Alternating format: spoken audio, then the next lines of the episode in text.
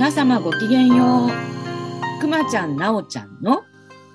神ブレイン。はい、本日も陰陽師の弟子、熊本嗣信くまちゃんと株式会社メンターリングアソシエイツ代表川口がお送りいたします。本日は小玉貴子さん、たかにゃんにゲストでいらしていただいてます。Yes. で日本全国誰もが知っているイタリアンの何と説明したらいいんでしょうね。あの 食材の買い付けを一手に引き受けている？いや、ちょっと違いますね。ちょっと違う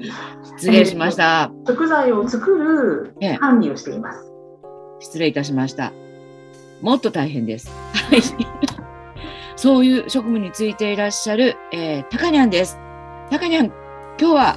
ようこそいらっしゃいました。ありがとうございます。よろしくお願いします。はい。たかにゃんは、えっ、と、ブレインフルネスの前身のプログラム、メンタルラボの時からの、えー講師、えー私たちはメンターと呼んでいるんですけど、メンターを務めてくださっています。はい。ではたかにゃん、今日はどこから参加していただいているのかとか、お名前とか、えお仕事などを教えてください。はい。えー今日は、えー神戸市灘区から、えーあ お話をさせていただいております。な、灘といえば日本酒の灘ですね。はい、そうです。あの、はい酒蔵が近くにあります。はい。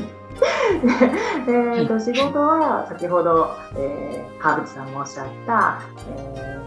ーイタリアンの某、えーチェーン店の、えー食品工場で品質管理のお仕事をしています。ありがとうございます。もう、あの、今ね、酒蔵って言った途端、あの、タカニャンの顔がすげえほころんだんですけど、タカニャンめっちゃ、あの、もう底抜けです、お酒はね。はい。やっぱそうだよね。この前も、あの、新滑祭の時にマスで飲んでましたよね、みんな。はい、忘れ。グリグリっとね。あの、美味しいお酒でしたね、あの、新はい、す。ごい楽しかったですし、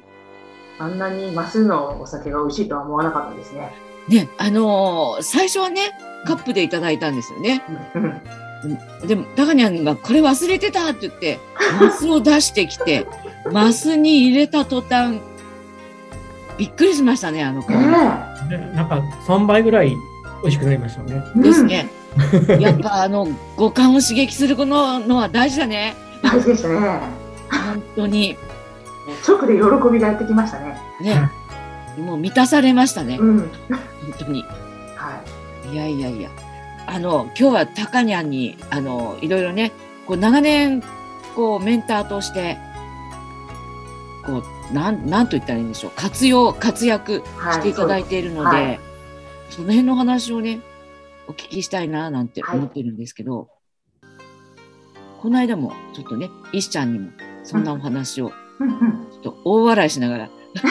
話を聞いたんですが、うんあの、大笑いした割に、まあ、なんでしょうね。コアな部分はちゃんと売り上げ10億にしたっていうね。ほそんなすごい話だったりするんですうけど、うんうんうんた、たかにゃんもね、あの、本当に、すごく、いろんな修羅場も。う んそうですね。行ったり、はい。この間もね、あの、先月、あの、実はメンター勉強会を、勉強会というかね、本当は養成講座なんですけれども、OB の皆さんにも集まっていただいて、まあいろいろ体験談談とかね、シェアしながら勉強させていただいたんですけど、その時にもね、いろんなお話がはい。武勇伝含め、はい、あったんで、その辺のところをぜひ教えていただけたら嬉しいです。はい。あのーまあ、メンタルラボとして、えー学んでも4年ぐらいになるんですけれども、そのメンタルラボで学んだことを、やっぱり自分の職場の、えー一応その食品工場なんで、400人ぐらい従業員さんがいらっしゃるんですよ。で、その中でやっぱり組織がちゃんとあって、ライン別に、えーリーダーさんですとか、まあ、サブリーダーさんですとか、そういった人とメンバーさんっていう形で、えーまあ、それぞれそのみんなにやっぱり活躍してもらうためにあのこのメンタルラボの、まあ、単簡単に言うと、えーバラ色脳ですよね。バラ色脳にするえー、コツっていうんですかねそういうのをすごくそうお伝えしてきたんですね。はい、でまあこう揉め事、まあ、人間がたくさんあるいると必ず揉め事揉め事って発生するじゃないですか。そういった時に、えー、それは良いことじゃで切り返すとか、えー、今自分がグレーだなって気づいて、えー、とりあえずそのそれをちゃんと、え把握するグレーなところを把握して、え自分は今しんどいなっていうことに気づくっていう。で、えそれを、まあ、自分でどう切り替えるのかみたいなっていうのを、えまあ、それぞれの皆さんに、えまあ、いろんな、え出来事を通じて、えみんなでこう頑張って、なん、なんて言うんでしょうね、支え合って、あそういう時もあるよねって言って、あでもこうこうやって考えたらいいんじゃない？みたいな、えー、話をしたりとかして乗り越えてきたっていう、まあ、そういったことのその流れっていうかものがもう2年3年続いてきていましてやっぱりそういうことを続けていくとみんなやっぱ強くなるんですよね。あの少々のことではあのへこたれない自立っていうんですかねできるようになるっていうか。で、まあ、その中でね、かよくすごく良かったことが、すごくそのリーダーさんとかサブリーダーさんが成長して、えー、この実は今年の4月なんですけれども、えー、正社員登用されることになって、3人されることになって、えー、工場で、えー、社員が増えたんですよ。すごい、なんか今時なんか珍しいような気がするんですけどね。そうですね。うん、はい。まあ、ちょうどその会社の、まあ、そういった方針もあったんで、ええ、あのそれに乗っかれたっていうのももちろんあるんですけれども、え、でもそこに乗っかるためにはやっぱりそのそれ相応の覚悟だったり、パートさんから正社員ですから、うん、もう自分に自信もないとできないことだと思うんですけれども、やっぱりそのバラ色のバラ色のと 言い続けてみんなで切磋琢磨してきたことの結果が、まあ、そういうふうに現れたんだなって思っていてそれは私の中でもものすごい達成感。私の何て言うんでしょう自己効力感だったり、うんうんうん、自己価値観だったりがもうすごい上がった出来事でしたね。なんかすごくこうなんだろうこう、リーダー、サブリーダーさんへの貢献をしながらも、こう、タカニャンの実績ではあるんだけれども、なんか、こうね、応援して貢献したら、その人たち自身が頑張って、その人たちの、なんかまあ、ちょっと大げさな言い方すると人生が変わったわけですもんね。はい。これ素晴らしいと思うんですが、この400人の要の役目な、役ど立場なんですよね、タカニャンそうですね。はい。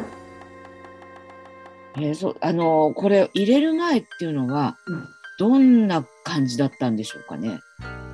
とにかく 誰かが悪いとか、うん、会社が悪いとか、もう人間関係は最悪でもうそそれこそなんかもう週に1回ぐらいの頻度でなんかこうトラブルが発生してそれをあの人が悪いから何とかしてくださいって私に言ってくるっていう。で私はそれをふんふんって聞いてまあまあってなだめてみたいなそういう日々でしたね。えそそういうのってさななんだろう400人もいるんだよね。はい、あちこちで起こるんそうですですかね。そうです。あちこちで。毎日じゃ来る感じですかね。そうですね。まあ、あの、私のところに来るのは、大きいのが週に1回ぐらいで、うん、こまごましたことはもう毎日のように起こってるみたいな感じでしたね。あの、食品管理できたんですか？みたいな。そうですよね。いやなので、私は品質管理の仕事だったので、本来ならば、その品質管理の仕事をするべきなんですけれども、いや、その前に人が仲良く楽しく働いてなかったら、うん、いい食品なんて作れないんですよね。うん。ねねうん。なので、それをなんとかしなければっていうところから、やっぱりスタートしてたんですよね。はい。いやじゃそれそれは生産性上がったね。そうです。きっと。すごい上がりました。しかも多分美味しくなったんじゃないかと私は思うんですけど。美味しいはずです。ね、はい。絶対美味しくなってると思います、うん、絶対そう思う、うん、あのなんかさ、こう、何でもかんでも波動にしたくはないけど、うん。だってやっぱりなんかこう、喧嘩のこう波動とか、うんギスギスしている人が作ってるうん食べ物とかね、うんなんとなく想像するに。ですね。ねえ。私も思います。はちょっと、えっと、陰陽師の弟子らしいコメントしていいですか？私ね、そう、そこを突っ込みたかったんい。だ、今。はい えっと、陰陽陰陽師弟子らしい見解でいくと、えっと、つくも神っていう、あの、99神って書くやつ。そうそう、物につくやつですね。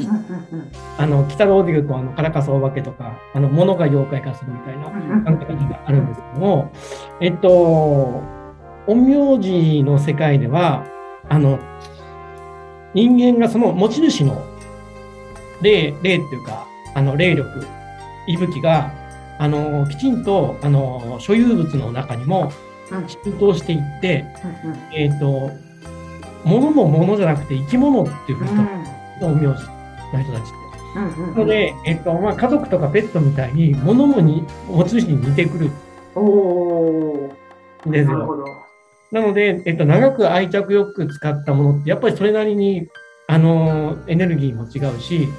あの材質とか食感とかあのすっごくあの西洋的なあの測定法でいくとほとんど変化は見られないんですけども、まあ、明らかに変わる。んですよね。うん。なので、えっとまあ、そういうその関わる人たちが変われば、その中にある場が場の、えっと、関わってるものとか、やっぱり当然変わるし、で食物とかは、もうだから、料理するとか思いっきり影響を受ける。で、だから逆にそういうところ、えっと、に、あの、需要かけて呪って文句わせたみたいな、あってかもしれないので。絶対ワインとかチーズ美味しくなるよね。そうそうそうそうなそうなんですよ。うんだからそういうのがありまして。だからそのすごい貢献してる気がする、タカニャですね。ン。ね。うん。いや、だ、だってさ、生産性上がるじゃない、うんさそういう無駄な時間がなくなれば。うん。絶対あの、な、なんでしょう？あの、効率変わりますよね。うん。生産。すごく。はい。あ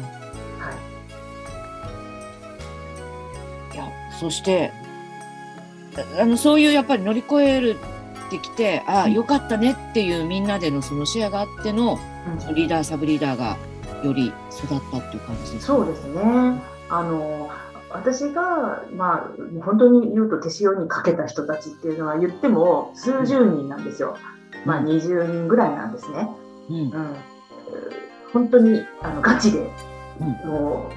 う、あの、バラ色のを一緒にこう育んだ人たちっていうのは、まあ、二十数人なんですけど、うん。その人たちが今あのそういうふうに周りに良い影響を与えてきてくれているのであの周りもか変わってきてますねどんどん、うん、それはもう肌で感じます、すごい。うん、すごいよ。タカニャン一人でこう20人え影響がこういったわけじゃないですか。はいね、ミラーニューロンで。はい。多分一人のね人がこうすごくこういい動きになってきたらその通りの動きが周りに20人伝わって、でその20人の人が一人一人がね、こう同じように20人にやったらもうすぐ400人そうですね。うんうんまあそうはねあのいかないかもしれないけど、でもきっとそういうことなんだよね。そういうことだと少思います。なくとも、うん。すぐあの二八の法則にい,、うんうん。っちゃったんじゃないですかね。うんうんね20人の時は5%だけど、うん。うんね、その20人からの派生で20%に行き40%に行きみたいな。うん。へえ。なんかその中で一番あのじゃあ一番苦労したことと一番嬉しかったことを教えてください。一番苦労したことはですね、まあなんかもう全部苦労したんで、なんともあれなんですけど、やっぱりね、えっと、最初に笑えるのみたいなことを言い出した時に、あのうさんくさいって思われる人たちがやっぱり一部いたんですよね。で、なんななんなのあの人みたいなっていうふうにこう陰でもう、そのいろいろこう言われてで、えー、なんか足を引っ張るような言動を、あのこうそういう活動みたいなことされたんですよ。あの邪魔邪魔されるようなそういう活動をされちゃったんですね。うん、でそれ自体は、まあ、その時は、まあ、私はそれは良いことじゃんってあのあの私がそれでなんかいろいろやり方を考えて、え自分がそのレベルアップできるチャンスになるからのって言って私自身が乗り切ったんですけれども、やっぱりそういう人がいるとやっぱ周りにいい影響を与えないんですよね。でせっかく笑えるのでやろうと思ってる人たちも、えー、あの人たちがそんな風に言ってるから笑えるのって言えないって言い出したりとか。なんか変な宗教みたいなあのことになんか引っ張られているみたいなことを言われたんですけどみたいな ことを いや笑えるのって言っただけで宗教かよみたいな思ったんですけど なんかそんな風なこう言われたことがあったのは私の中ではあのこれどうやって乗り越えようかなって思って。まあ、苦労したんですけれども、まあ、ただ、やっぱりもう粛々とえー、自分が信じたことをやり続けるだけしかななかったなだからそういう意味では時間が諦めないでずっとコツコツと粛々とやり続ける、うん、それが、まあ解決乗り越えられた秘訣だったかなって、うん、まあ、今は思いますね。じゃあこうママジックのようなことはなく、うん、もうねバーンと派手に乗り越えたっていうことはないけど、うん、コツコツコツコツずっと続けたっていうことなんですね。そうですね。素晴らしいですね。0.01。そう、0.01。だよね。うん。はい。いやー、紙一重が100枚、500枚、1000枚になったら鉄板になるってやつだよね。そうですね。いやー、いやよくぞ耐えました。どのぐらいかかりました？もうだからもう実質バラエルのを売り出したの4年前なんですけど、うん、もっと前からやっぱりいろんなところで私学んでたんでもう活動っていうのはやってたんですよ、うん、なのでもう言ったらその今の積み重ねは10年かかりましたね。いやいやいやいややっぱねあのやっぱり石にかじりつかなきゃダメ、うん、本当。あの 10, 10, 年っていうのは何かを変える、うん、あの一つの塊の、うんこの期間だと思う、私も。はい。うん。それでね、一番よよろか喜んだことっていうか、嬉しかったことなんですけれども、うん、あのそれとと付随するというか、まあ、一緒のことなんですけど、やっぱりそのずっと続けたことで、えー、そのことをやっぱ見てくれてた人たちが、児玉さんが頑張ってくれたからですよって言ってくれて、うん、であのこれからも一緒に頑張りましょうみたいな ことを言ってくれたっていうのが一番嬉しかったですね。何よりの勲章ですね。はい。本当に。あのー、ちょっとすぐルータイスの話しちゃったりするんですけど、ルータイスとか、あのー、ほらマーク・シューベルト、うん、オリンピックの監督だった人が言ってたのは、そのコーチとか指導者っていうのは、うん、その人がいなくてもみんながこうどんどん行動できるようになることみたいな、ね。で、まあ、私もそれ聞いて、あ、あの、忘れられたら一番だなの、と思ってるんですよ。こう、例えば、ね、リーダー、サブリーダーが育って正社員になりました。うん。うん、なんか、あ、私、すごい育って、正社員になれちゃった、万歳って言って、その時、児玉さんのことを忘れてるかもしれない。けど、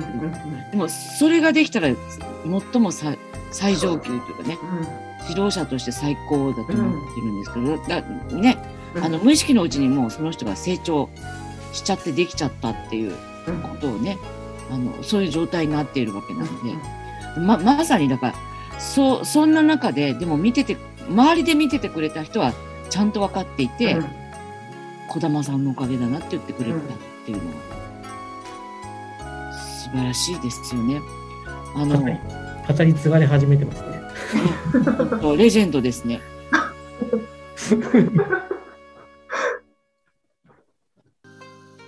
あれですかね、陰陽師の世界の指導者の話も時々出てきますけど、はい。どどんな感じなんですかね？絶対唯一心みたいな指導者がいいるんですか？指導者、うん。陰陽師の場合、基本的に一子相伝なんですよね。あ、そうですよね。はい別にそれ、それは、そっか。なので、えっと、まあ、どっちかというと、もう、うん。あの、陰陽師になる人たちって決められてて、ある程度。昔はですね。うん。で、陰陽師になる条件っていうのも候補生としてすごく厳しいものがあるんですけども、まあ、その条件を満たすもの人たちがあまりにもあの少ないので、その条件に当てはめて、当てはまっちゃったら強制的に、もうお前は陰陽師の候補だみたいな感じで修行させられるらしいんですよね。でもその中で、あの、あの、なんだろう、一子相伝の中でずっとやってってっていうのがあるらしいので、まあ、仙台が師匠っていう形にはなるらしいですけども、なんかたただその、あの、ルータイスとかマーク・シューベルトみたいにちょっと人を生かそうっていうタイプうん。の、えっと、指導とはちょっと違っていて、どっちかというとその地球とか宇宙のバランスを取るっていうところが市場目的うん。なので、えっとまあ、そこに命を捨てれる人っていうのを選び抜いて技術を与えようっていう感じなので、ちょっと育て方そう全いう然特殊な世界ですね。特殊な世界ですね。うんまあ、ただ、今はちょっと事情が変わってきてるので、うん。あのー僕はその、結局、今までその、えっと、今までの陰陽師って、例えば、国家のために、あの、人を呪うとか払うとかっていうところを、あのー扱っていたところを、えっと、まあ、そこまで強い霊力を使わなくても、えっと、物事を作ったりとか、人の才能を、あの、社会を、人間社会を良くするとか、もっと人間社会を地球と、あの、仲良くさせるとか、そういった創造的なことに使うっていうことは、あの、いろいろ使えるので、まあそういったところにちょっとこれから向けていく人たちもいたらいいのかなと思って僕は青明寺の弟子。うんうんうん なんで、うん、実際の陰陽師の人たちと僕もまたちょっと活動の方針が違うんですけども、うん、そんな感じですかね。で、ただ、その、すごくルーが陰陽師的だなと思ったことがあって、うん。うん。ルーの、えっと、メン、あの、メンターになるための参加条ってあったじゃないですか。あ、スリーステップ。3ステップ。で、えっと、メンタリングの前がインスピレーションっええ。てあって、でインスピレーションちょっと久しぶりに調べ直してみたんですよう。ん。言とか、どうもともとどういった言葉からインスピレーションとあの言葉が生まれたのかなと思って調べてみると、えっと、まあ、インスピレーションのあの元の形はインスパイアなんですけど、うんインスパイアは2つに分かれて、インと、えっと、スいやね。ピロ、うん、っていう、あと、ラテン語のうん。あの息を吹き込むっていう意味のうんことで、えっとこの息を吹き込むって呼吸するとかあるんですけども、あの要は神様が人間に命を与える時の行為うん。を表すんですよね。で、陰陽師も、あの、何か式紙とか作るときに必ず息を吹き込む。本当だ。よくアニメである。そうそうそう。あの、必ず必ず息を吹き込む。で、えっと、陰陽師の死生観で、あの、聖者と死者を分かる、分かれる基準も呼吸をしてるかどうか。で、あの、命を与えたいものには必ず息をかけるし、息を吹き込むっていうやり方を取るんですけども、インスパイアもその人の中、影響を与えたい人の中にえっと息を与える、命を与えるっていう行為から、えーインスピレーションって生まれてきてるので、ルーは多分そのレベルでインスピレーションっていう単語を使ってたんだあそう、そう思います。うんいや、でもさ、なんかね、高菜のこの20人の人も息のかかった人ってそうそうなんいうですよ言い方だもんね。うん。中にはもう息吹き込んでるなと思いながら聞いてた。うん。だから、いや、いや、な、なんでしょうね、その、あの、仕事、その指導する、その、先にある物事っていうか、ね、やることは違うかもしれないけど、宇宙レベル、国家レベルとかね、とは違うけど、でも、あのーこう、その方々に関わって命がけで、こうやってるってことは変わんないよね。うん。そうですね。ね。うん。うん。もう、命張ってやってきたと思う高にゃんも。そうですね。うんはい。でもそこで言い切れちゃうとこがやっぱね男はい、でしょ。命張ってなかったら、こんな、私サラリーマンなんで、やってない 足引っ張る人がいたり宗教だって言われてみたりしながらね。誰からもこうしろってあの上司から言われたわけじゃないので、うん私がしたいと思ってやったことなんで、まあ、それは命かけてないとできないですよね。ですよね。いやいやいや。あの、たかにゃんは、えっと、今その管理のお仕事ですけど、えっと、そこにはな、なんだろうど、どういうこう経緯でそこに至ったんですか？っていうのと、あと、まあ、その、その経緯を、こう、ワンステップワンステップ選んだところにはなんかこう、意図とかあったんですか？あかね、それはやっぱりもう会社の、えー、と人事異動ってうんいうのがあったっていうのがもうそれなんですけれども、うん私もともと理系だったんで、うん。あのまあえー、と今の品質管理の仕事系の勉強してたんですよ、大学で。うんまあ、それだけです、その今のその品質管理のその移動が下されたのは。ただ、えー立ち上げの時からスタートしていて、えーその時の、えーと工場の配属された社員が十数人いたんですけれども、その中ででも、まあ、一番品質の要として、まあ、期待されてたっていうのはあると思いますね。で、それ以外の社員は、まあ、ちょっとその、まあ、こんなラジオで言うのも、ラジオっていうか、こんな、ここんなところで言うのもなんなんですけれども、まあ、正直その、まあ、ちょっと、あのーなんて言うんでしょうね、あのーちょっと困った人が多くて、うん。で、その困った人も、お前が何とかしろって言われて、任されて、えー配属されたっていう状態でしたね。もう、あの、すごい期待、こいつならやるっていうそ期待頼をむぞっていうですね。はい。うん。でも、たか、たかにゃんは期待されるともう絶対答えちゃう方だよねそうで。すね。はい答えようと、こう、身を削ってでも答えようと。しちゃう人だよね。うん、やってしまいますね。うんはい。そして今のたかにゃんがあるはい。そうですね。僕そういえば、この前のその新滑祭の、うんと。うん。あの、マス乾杯の時から思ってたんですけど、うんなんか、タカニャンって、先に答えがあるところにいますよね、なんか。あ、言ってたね、くまちゃん、そういうふうに。うん、なんかこう、プロセスがどうのじゃなくて、うんタカニャン自身もなんでそこにいるかわかんないんですが、タカニャンにとってベストなところに先に体があるみたいなんでその中で、なんかこう、不思議な人に囲まれていて、タカニャンの初めて出会う人とか、初めても知識を持った人っていうのが、なぜかそこにいて、で、それがなんかタタカニャンがもともと持っていた感性とすごくフィットして、で、お互い触発し合って、なんか目覚めていくみたいな感じがすごくしたんですよね。嬉しいですね。ありがとうございます。あの特にその花本を叩いてたのも気づいたら横にいたりしたんですよ。あそうですね。気づいたらね、くまちゃんの横にいましたね、私。あのだ打楽器にね、座りながら、新滑祭やってたんです。はい、あれしてすごく盛り上がってたんですけども、あのなんだろうみんな結構こうあの楽器を触ったりするのってこうちょっとどうしようかなどうしようかなって感じもあるんですけど、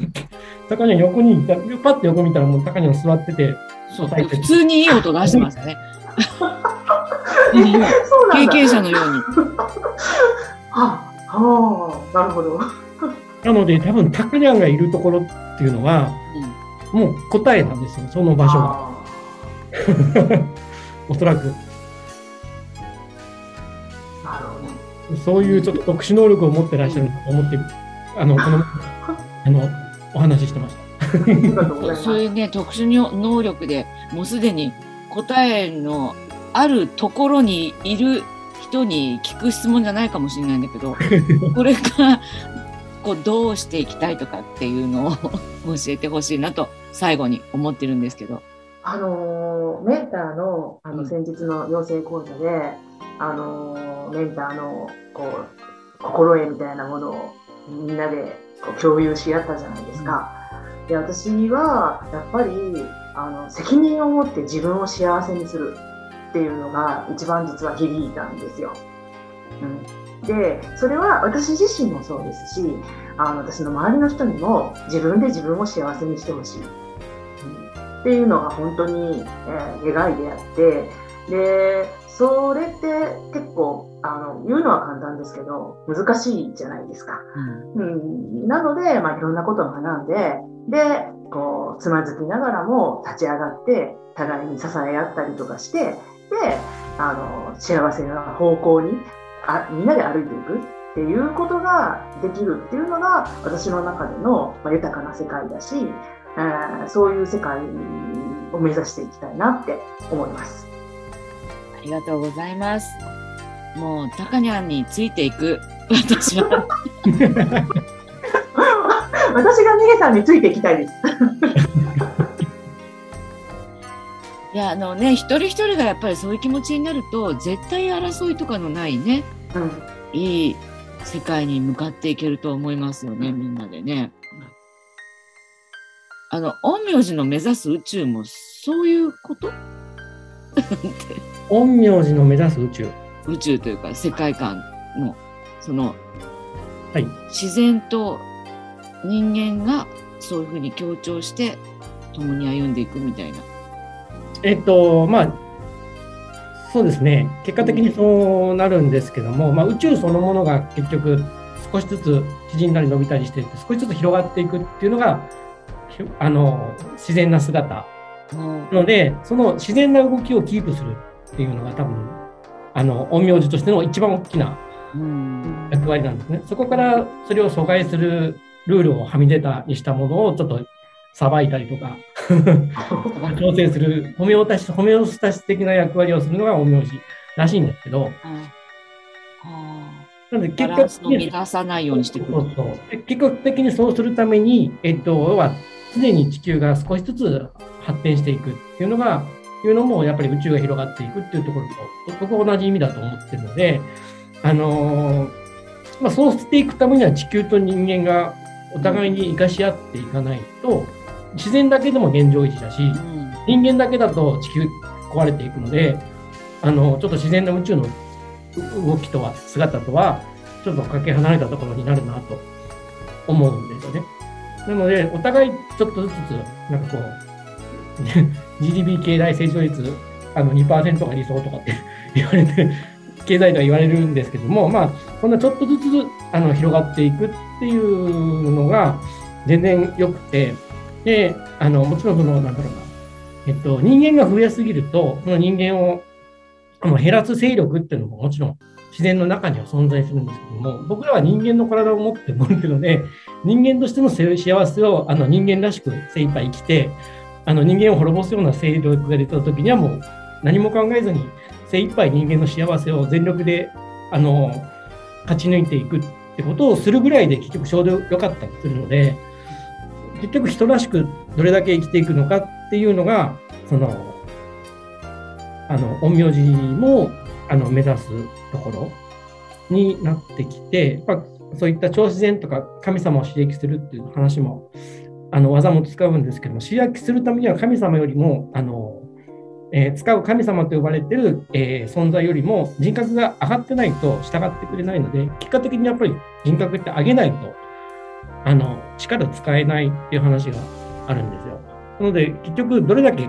あの人としての素晴らしさを、あの、体現して、目指していくのかっていうところは結局変わんなくて、うん、なんか、そうですね。なんか、責任を持ってっていうような、まあ、になるような。個人的にはその、うん、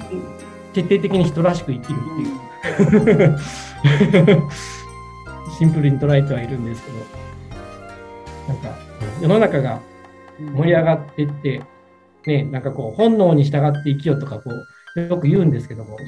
よく僕が観察した感じは、炎に従って生きろって言ってはいるけども、それって人に人らしく生きてるんじゃなくて、獣に向かってる生き方になって、うん、動物になろうとしてる感じなので、獣に落ちるんじゃなくて、人として炎に従っていくっていう方が、おそらく自然だと思うし、自然というか、一番人にとって幸せだと思うので、まあ、人らしい幸せっていうのをきちんと突き詰めてみんなあの受けて受け入れていける社会でかつ自然も一緒に助け合っていけるような社会っていうのがあの子孫繁栄につながるんじゃないかなって思います。まあね、あのメンターの仲間としてね、やっぱりこう幸せに向かっていくとかね、こう争いのない世界、調和の取れた世界っていうのは目指していきたいですよね。うん、はい。はい。あのー、じゃあ、高にはまた今後ともメンター仲間としてよろしくお願いいたします。こちらこそよろしくお願いします。あのメンタルラボからブレインフルネスに少しずつ進化しておりますけれども、はい、あの目指すところは同じで、はい、えっとねお聞きの皆様ピンク脳ってえ初めて聞いたっていう方もいらっしゃるかもしれないんですけれども、それはあのゾーンに入るというね社会神経系のゾーンでございますよねまさに。それがあのそう昔はその昔はというかなメンタルラボ時代はバラ色のというような説明をしておりました。ちょっとね、あの、ビジュアル的にわかる、あの、まあ、ワードだったり、そんなことを選んだりして、ちょっと言い方が変わってますが、え今はちょっと脳神経の方にやや、あの、比重を置いた説明になってます。はい。じゃあまたぜひ遊びにいらしてください、高根、はい、ありがとうございます。はい、じゃあ、えっ、ー、と、次回予告。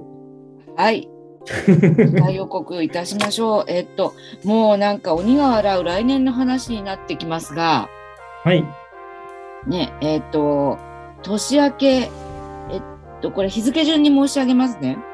1月15日土曜日、16日日曜日、2日連続でブレインフルネス瞑想2.0のマスター講座をいたします。時間は13時30分から17時30分。4時間、4時間、合計8時間の講座になっています。はい、これは Zoom で行います。はい、そして1月20日木曜日、えー、19時から20時30分、Zoom でブレインフルネス瞑想2.0を行います。はい、そして、えっと、その翌週の月曜日、1月24日月曜日19時から21時、ブレインフルネス2.0体験会となっております。えー、そして、えー、月が変わって2月12日土曜日、えー、こちらは午前10時から12時、こちらもブレインフルネス体験会、 Zoom で行います。えー、それぞれに Facebook でイベントページを作っておりますので、えー、ブレインフルネス体験会とかね、マスター講座というふうに検索していただけますと、ページが出てまいります。えー、多くの皆様のお越しをお待ちしております。はい、はい、ありがとうございました。それでは、たかにゃん、本当に今日はありがとうございました。本日は、ちょっと名前は明かせないんだよね。あの、会社名はね。すいません。すいません。はい、名前は言ってるやんと思ったよね、今ね。そうだね。そうです。一個してるやんと思ったけどね。あある、ね、あの、某大手イタリアンチェーンの、レストランチェーンの、はい、えー、品質管理をされており、えメンタルラボの時代からブレインフルネスの、えー、メンター講師を務めてくださっています。小玉貴子さんにゲストとしておいでいただきました。はい、陰陽師の弟子、くまちゃんとメンターリングアソシエイツ、川口直ちゃんがお送りいたしました。神ブレイン、本日はここまでといたします。はい。皆様、さようなら。ありがとうございました。